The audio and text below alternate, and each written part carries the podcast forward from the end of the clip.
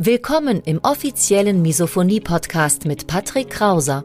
Misophonie, der Hass auf Geräusche, ist weit verbreitet, aber in der Öffentlichkeit wenig bekannt. Betroffene reagieren plötzlich mit Wut, Panik und Aggression auf Schmatzgeräusche sowie auf andere alltägliche Geräusche. Oftmals fühlen sie sich gezwungen, die jeweilige Situation zu verlassen. Dein Gastgeber und Wegbegleiter Patrick ist selbst betroffen und hat es geschafft, einige seiner Trigger abzumildern und manche sogar zu löschen. Im Misophonie-Podcast erfährst du, wie auch du deine Reaktion auf Geräusche abmildern kannst, um wieder mehr Lebensfreude und Lebensqualität zu erleben. Und jetzt viel Spaß mit dieser spannenden Podcast-Folge. Das würde ich tun, wenn ich heute von meiner Misophonie erfahren würde und das würde ich lassen. Und damit Herzlich willkommen auf dem YouTube-Kanal Misophoniehilfe beziehungsweise im Podcast Schmatz leise, der Misophonie-Podcast. Mein Name ist Patrick Krauser und ich heiße dich herzlich willkommen auf dem Kanal beziehungsweise im Podcast. Wenn du auf der Suche bist nach Lösungsmöglichkeiten, nach Methoden, nach Strategien, wie du noch besser im Alltag mit Misophonie zurechtkommst und vielleicht erkennst du dich in dem typischen Weg eines Betroffenen wieder möchte ich mal ganz kurz drauf eingehen. Und zwar am Anfang denkt jeder Betroffene von sich, er sei verrückt. Und das macht sich natürlich auch im Alltag bemerkbar, wenn man auf bestimmte alltägliche Geräusche mit Wut, Panik, Kampf- oder Fluchtreaktion reagiert. Und daraus resultiert natürlich auch eine bestimmte Frustration. Wir entwickeln vielleicht sogar Angst vor der Zukunft, vor der Suche nach einem neuen Partner.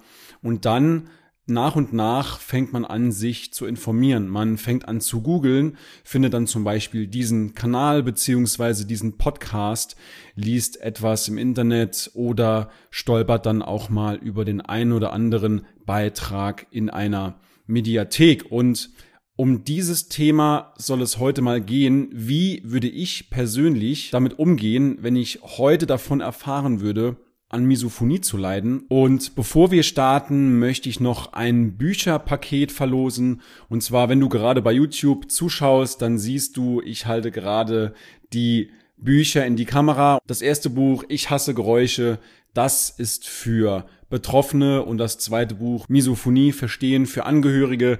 Das ist, wie der Name schon vermuten lässt, das ist das Buch für Angehörige eben. Und was du tun musst, um an dieser Verlosung teilzunehmen, Ganz simpel. Nummer eins, du musst den Kanal abonnieren, sowohl auf YouTube oder auch den Podcast und im zweiten Schritt einen Kommentar da lassen und die Gewinner werden nächste Woche im Video beziehungsweise im Podcast bekannt gegeben. An dieser Stelle nochmal ein kleines Dankeschön für das enorme Feedback für die letzte Folge. In der letzten Folge haben wir einen Mythos entkräftet, dass die Misophonie nur ein leichtes Genervtsein wäre und ja, diese Episode gerne nochmal zurückschalten, gerne nochmal anhören. Die ist sehr, sehr gut angekommen, hat überdurchschnittlich viele Views bekommen. Vielen, vielen Dank für das wundervolle Feedback. Steigen wir auch gleich ein in die Thematik und zwar schauen wir uns noch einmal den typischen Weg eines Betroffenen an. Ich habe es eben schon mal kurz angesprochen und zwar zu Beginn denkt man von sich, man sei verrückt. Der Alltag macht sich natürlich insofern bemerkbar, dass es extrem stressig ist, dass man Streit mit der Familie hat, das Zusammensein mit Familie, mit dem Partner, das allgemeine Zusammenleben ist sehr, sehr anstrengend, sehr, sehr stressbehaftet, aber auch das gemeinsame Einschlafen neben dem Partner, wenn er zum Beispiel atmet, aber auch Familientreffen beziehungsweise vor Familientreffen machen sich Betroffene auch schon Stress, Panik, und wissen nicht genau, wie sie eben mit Misophonie in solchen Situationen umgehen können.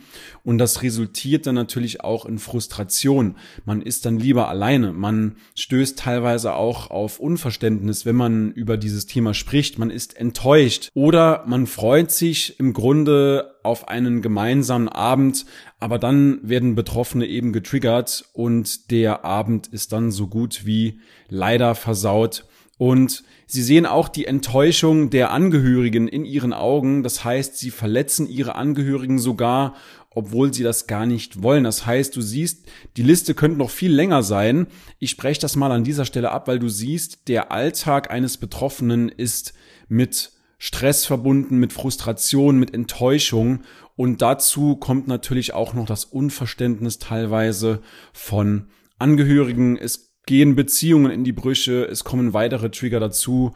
Und das heißt im schlimmsten Falle, dass man dann auch, wie eben schon mal angesprochen, dass man Angst vor seiner Zukunft entwickelt, dass man den Kinoabend mit Freunden lieber absagt, als hinzugehen, dass man den gemütlichen Familienabend lieber absagt, alleine verbringt und ja, man lässt vielleicht sogar die Bewerbung auf den neuen Lieblingsjob bleiben, weil man Angst vor der Umstellung hat, man hat Angst davor, andere Menschen anzusprechen, ansprechen, neue Beziehungen einzugehen. Man hat eben Angst vor dieser Zurückweisung, vor dieser Ablehnung. Und alles, was sich ein Betroffener eigentlich nur wünscht, ist Ruhe, das Leben genießen. Nicht mehr so sehr unter Kontrolle der Misophonie zu sein. Man will eben ein gewisses Freiheitsgefühl haben. Man will nicht mehr eingeschränkt sein.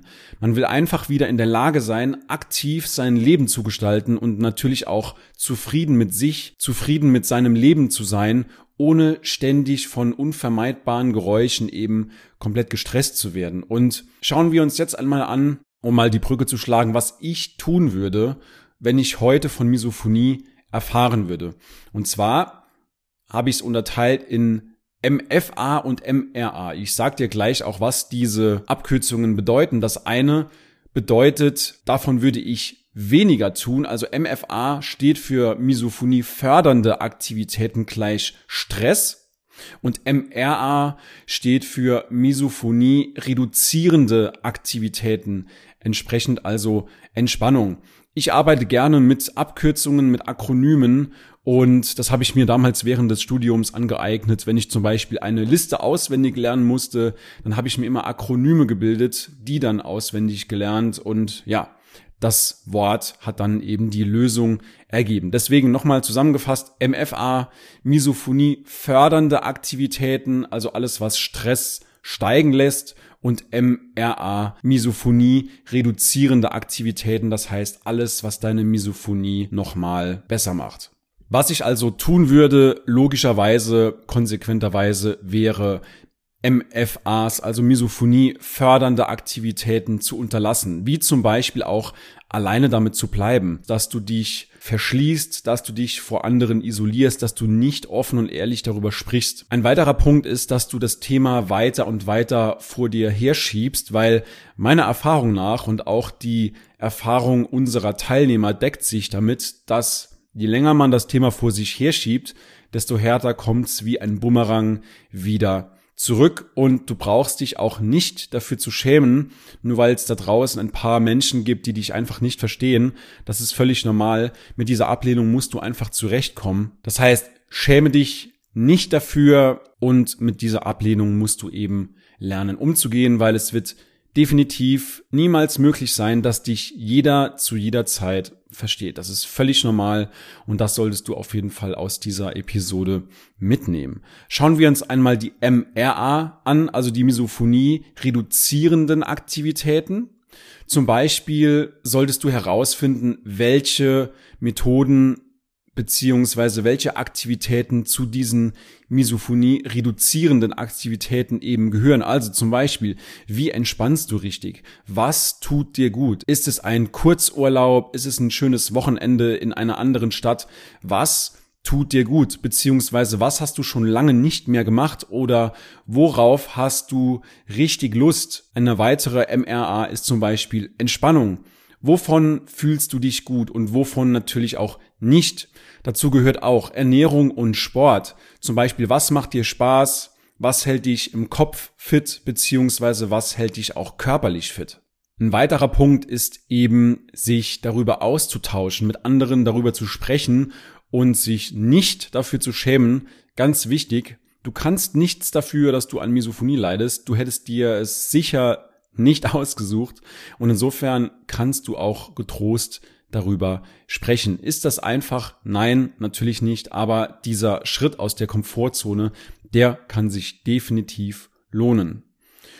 Punkt Nummer 5, Misophonie reduzierende Aktivitäten, zum Beispiel auch Konzentrationsübungen gegen Konditionierung, wie man also die Trigger wieder abmildern kann, Entspannungsübungen und allgemein, wie man Tag für Tag im Alltag mit Misophonie beziehungsweise mit Triggern eben arbeiten kann. Der letzte Punkt, Hilfe suchen. Das heißt, was deine Misophonie noch reduzieren kann, ist, dass du dir Hilfe suchst, um eben solche Konzentrationsübungen zu lernen, wie man mit Triggern im Alltag umgeht, wie Gegenkonditionierung funktioniert, beziehungsweise was du auch unbedingt beachten solltest, dass du in einen entspannten Zustand hineinkommst, um zu gegenkonditionieren. Und ich denke, dieser Ansatz von MRA, die Misophonie reduzierenden Aktivitäten, ist nicht nur für deine Misophonie förderlich, sondern verhilft dir auch zu einem glücklichen Leben, zu einem entspannten und ausgeglichenen Leben. Und das ist doch letzten Endes, was wir wollen. Und das Problem, das große Problem, was ich immer wieder sehe und wo ich mich auch teilweise selbst mal hin und wieder ertappe, ist, dass wir bei Misophonie intuitiv das Falsche machen. Wir machen das, was wir über die Jahre gelernt haben. Wir reagieren mit Wut, mit Panik, mit Aggression, mit Ekel auf diese Geräusche eben aus Gewohnheit, weil wir es so gelernt haben. Die Wut sprudelt dann aus uns heraus. Wir sind quasi nicht mehr wir selbst. Wir sind wie Dr. Jekyll und Mr. Hyde. Wir sind plötzlich eine andere Person. Wir sind plötzlich Hulk und nach einem Trigger zeigen wir eben sofort diese negative Reaktion, weil wir denken, dass wir nicht anders können. Und natürlich ist das nicht einfach, anders auf einen Trigger, anders auf einen Reiz zu reagieren. Aber wir können unterschiedlich und deutlich besser auf einen Reiz reagieren, wie wir das bisher gemacht haben. Und wenn du lernen willst, wie du eben positiver auf ein Geräusch, auf einen Trigger reagieren kannst, deine Reaktion auf Geräusche abmildern kannst, dann findest du in der Beschreibung beziehungsweise auch in den Show Notes vom Podcast einen Link. Klick dort einfach mal drauf und dann kannst du dir einen Termin mit mir buchen. Ich rufe dich dann zur gewünschten Zeit an und dann sprechen wir einfach mal, wie und ob wir dich unterstützen können. Wir sehen uns beziehungsweise hören uns in der nächsten Episode wieder. Bis dahin, dein Patrick.